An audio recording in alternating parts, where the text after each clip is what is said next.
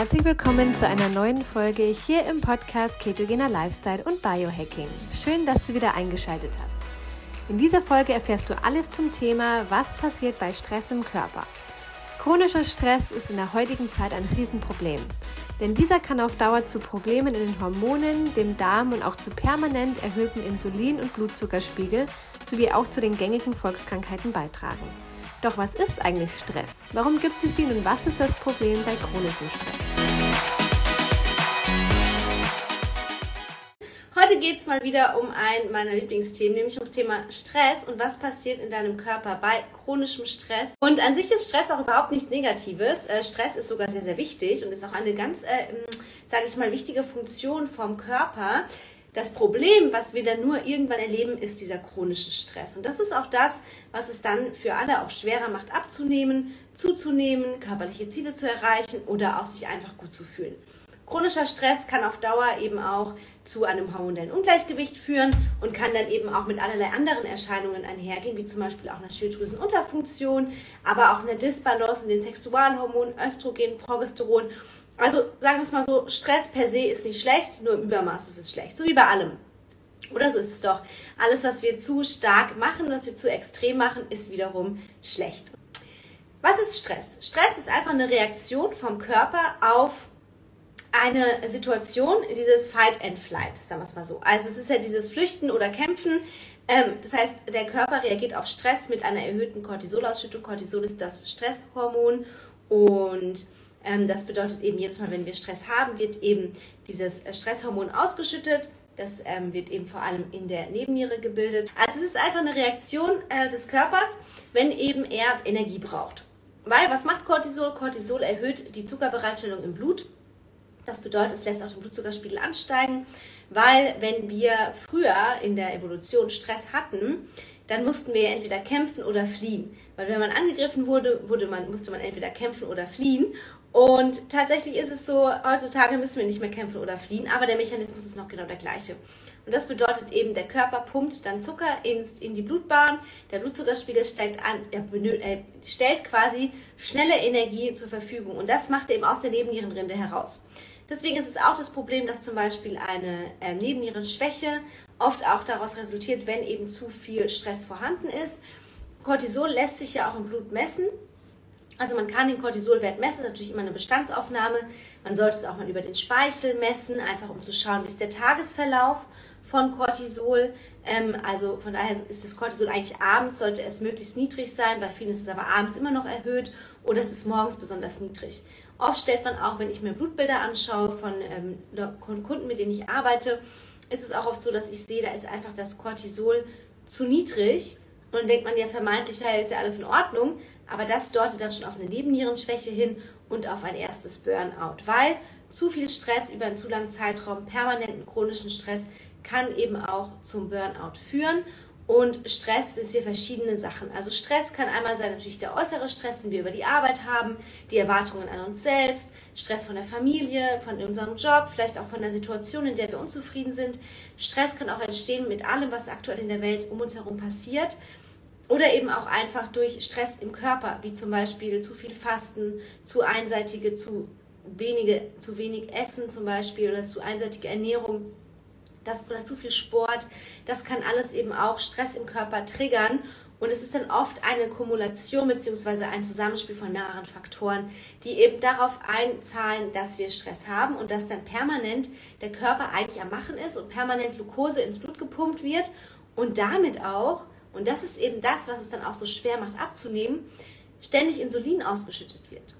Denn immer wenn der Insulinspiegel hoch ist, dann ist die Fettverbrennung gehemmt, beziehungsweise es fällt, Fett, fällt schwerer Fett zu verbrennen und die Reaktion vom Körper auf zu viel Zucker im Blut oder wenn der Blutzuckerspiegel ansteigt, ist Insulin auszuschütten, damit der Blutzuckerspiegel wieder gesenkt wird. Und deswegen kann auch zu viel Stress auf Dauer zu zu viel Insulin im Körper führen und dann eben auch zu einer Insulinresistenz zum Beispiel. Und Insulinresistenz ist die Vorstufe von Diabetes Typ 2. Also es ist mittlerweile auch echt nachgewiesen, dass ganz, ganz viele Erkrankungen auch durch Stress entstehen. Ja? Und ähm, Stress ist eben vielseitig. Wie ich schon gesagt habe, Stress kann eben von verschiedenen Seiten kommen. Und Stress kann eben dann auch sich aufs System, ähm, Dauer, also chronischer Stress, sehr, sehr negativ auswirken. kurzzeitige Stressoren, ja, wie zum Beispiel mal so ein Sprinttraining oder Eisbaden oder auch Sauna, können eben das System beruhigen. Weil was ist es so? Also wenn wir Stress haben, es gibt äh, zwei Arten von Nervensystemen. Es gibt den Sympathikus und den Parasympathikus. Und der ähm, Sympathikus, der wird eben immer bei Stress aktiviert. Das ist eben das, was uns dann so in Gang bringt. Aber um eine Balance im Körper herzustellen, müssen Sympathikus und Parasympathikus sich abwechseln.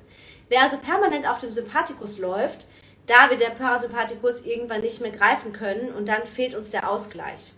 Und was zum Beispiel passiert bei einem kurzfristigen Stressor, wie zum Beispiel Eisbaden, ist es so, der Körper hat ja kurzzeitig Stress, weil in so einem Eisbad bei drei Grad, ich meine, ich lege mich da auch manchmal rein hier auf Thailand, ähm, dann merkt der Körper schon, oh, es geht ums Überleben. Er muss halt natürlich die Energie in die Organe pumpen und er weiß ja nicht, wie lange ich da drin bleibe und ob es nicht lebensgefährlich wird. Und dann schüttet er natürlich Stresshormone aus. Ja? Aber wenn das ein kurzfristiger Stressor ist, dann ist es so, dass im Nachgang, danach als Reaktion der Parasympathikus sich wieder einschaltet und das ganze System wieder beruhigt. Auch die Produktion von Ketonkörpern ist eine, Stress, äh, eine Stressreaktion bzw. eine Reaktion des Körpers auf Stress, dass er eben damit das System wieder beruhigt. Deswegen produzieren wir Ketonkörper jetzt mal ganz grob, ja. Deswegen ist auch so, dass diese ganzen stressigen Situationen wie Fasten, Eisbaden, Extremsport Ketonkörperproduktion triggern weil eben die Ketonkörper ein Resultat dessen sind, dass der Körper daraus wieder Entspannung zieht.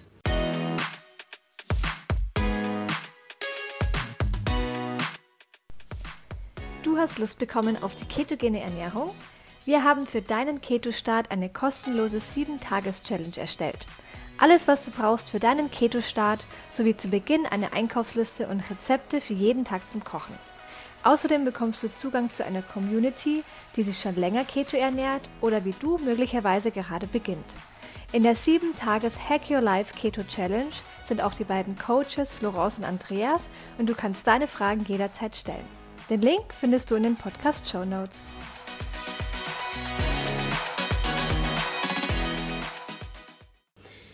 Wenn wir das aber jetzt einfach zu stark übertreiben, also zu viel Sport, zu viel, zu regelmäßig Fasten, zu viel Eisbaden, all viele von diesen Stressoren eben auf einmal, plus natürlich auch die Umweltstressoren, die auf uns einwirken, dann ist es so, dass auch dann der Parasympathikus nicht mehr greift und dass wir dann permanent in der Sympathikus-Schiene laufen.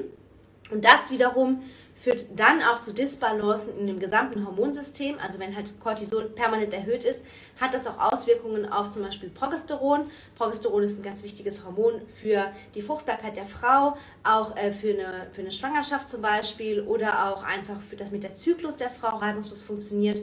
Weil wenn der Körper viel Cortisol benötigt, fängt er irgendwann auch an, aus Progesteron Cortisol zu produzieren. Der Baustein von Cortisol ist das Cholesterin. Ja? Das heißt, Cortisol wird aus Cholesterin gebildet, aber wenn er eben sehr, sehr viel Cortisol benötigt, dann ist es halt so, dass dann auch das Progesteron angezapft wird und wir dann auch weniger Progesteron im Körper haben, was wiederum zu einer Disbalance in den Sexualhormonen führen kann, was dazu führen kann, dass die Periode ausbleibt. Der eine oder andere hat es vielleicht schon mal erlebt, dass halt einfach, wenn man sehr viel Stress hat, dass die Periode nicht mehr kommt. Ja? Und dann macht es eben Sinn, dass man versucht, den Stress rauszunehmen. Und zwar nicht nur den Stress in der Umgebung, auf der Arbeit und so weiter, sondern auch den körperlichen Stress. Nämlich dann auch sagen, ich mache jetzt kein Fasten mehr. Ich schaue, dass ich ausreichend esse. Ich schaue, dass ich genug Proteine zu mir nehme.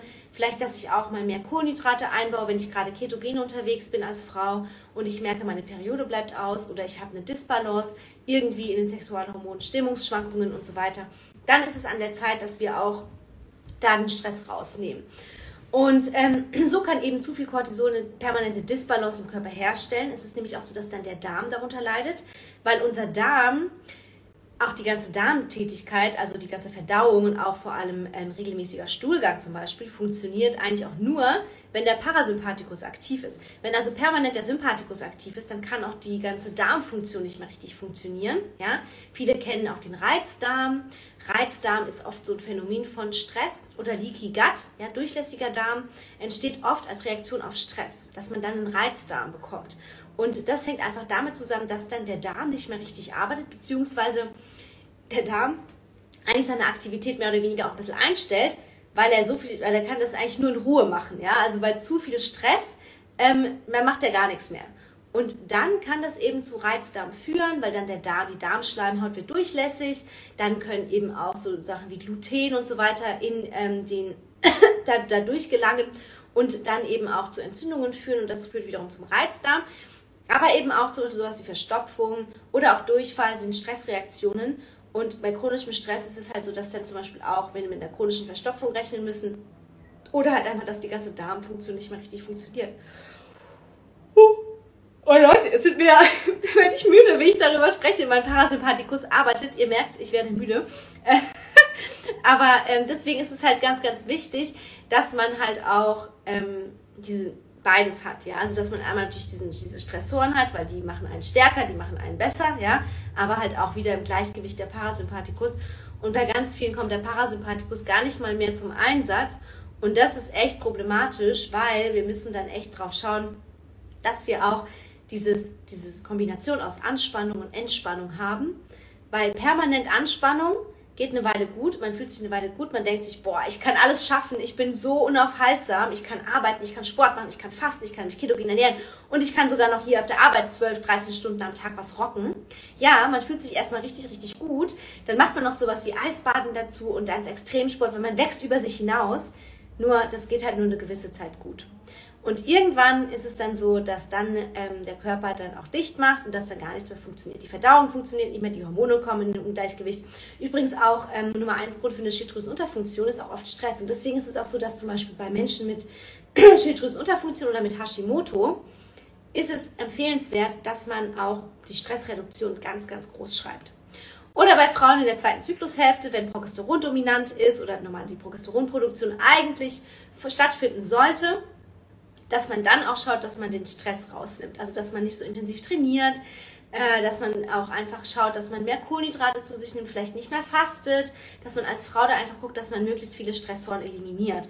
Weil es ist nicht immer möglich in einem Alltag, vor allem auch wer zum Beispiel selbstständig ist. Ich habe auch ein eigenes Business, ich weiß ganz genau, wie schwer es ist abzuschalten und wie schwer es ist auch zu sagen, ich mache jetzt mal weniger, weil es fühlt sich unmöglich an aber man kann einen anderen Stellschraub zum Beispiel drehen. Man kann zum Beispiel sagen, okay, ich mache halt dann mal Yoga zusätzlich zu meinem Krafttraining oder zu meinem HIT-Training als Ausgleich. Oder ich gehe spazieren oder ich mache mal eine Meditation jeden Morgen oder ich achte mit der Ernährung drauf, dass ich einfach schaue, dass ich nicht so oft faste, dass ich nicht so extrem faste, dass ich vielleicht auch mal Kohlenhydrate einbaue. Also man kann ganz, ganz, ganz viel machen beim Thema im Stressmanagement. Das muss nicht unbedingt sein, dass man sich nur hinlegt und nichts macht. Weil es gibt auch Möglichkeiten, Stress rauszunehmen, indem man Dinge tut, aber indem ihr auch zum Beispiel einfach mal eurem Hobby frönt oder irgendwas Schönes macht, was euch Freude macht. Und da kann teilweise eine Stunde am Tag schon reichen. Und die sollte man sich aber auch einräumen. Weil es ist ganz, ganz wichtig, dass wir auch diese Kombination aus Anspannung und Entspannung haben. Weil wenn wir permanent unter Anspannung stehen, das geht eben nur eine gewisse Weile gut. Und irgendwann kehrt sich das um und dann haben wir echt ein totales Ungleichgewicht im Körper.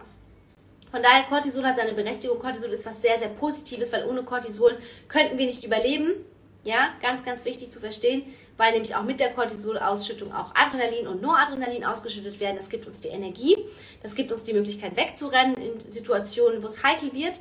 Das brauchen wir heute immer noch, ja, nicht mehr so häufig wie früher, aber trotzdem immer noch. Deswegen hat Stress und Cortisol seine Berechtigung, aber eben auch nur, wenn dann wieder der Gegenpart auch greifen kann. Und ich erlebe es leider ganz, ganz häufig heute und ich erlebe das auch bei mir. Ich nehme mich davon nicht raus. Ich selber bin da auch ganz ehrlich und äh, bei mir arbeitet der Sympathikus auch deutlich mehr als der Parasympathikus. Und das hat für mich, zu, für mich auch zu Problemen geführt. Und deswegen gehe ich das jetzt an und äh, lerne auch wirklich, mir die Auszeiten zu nehmen.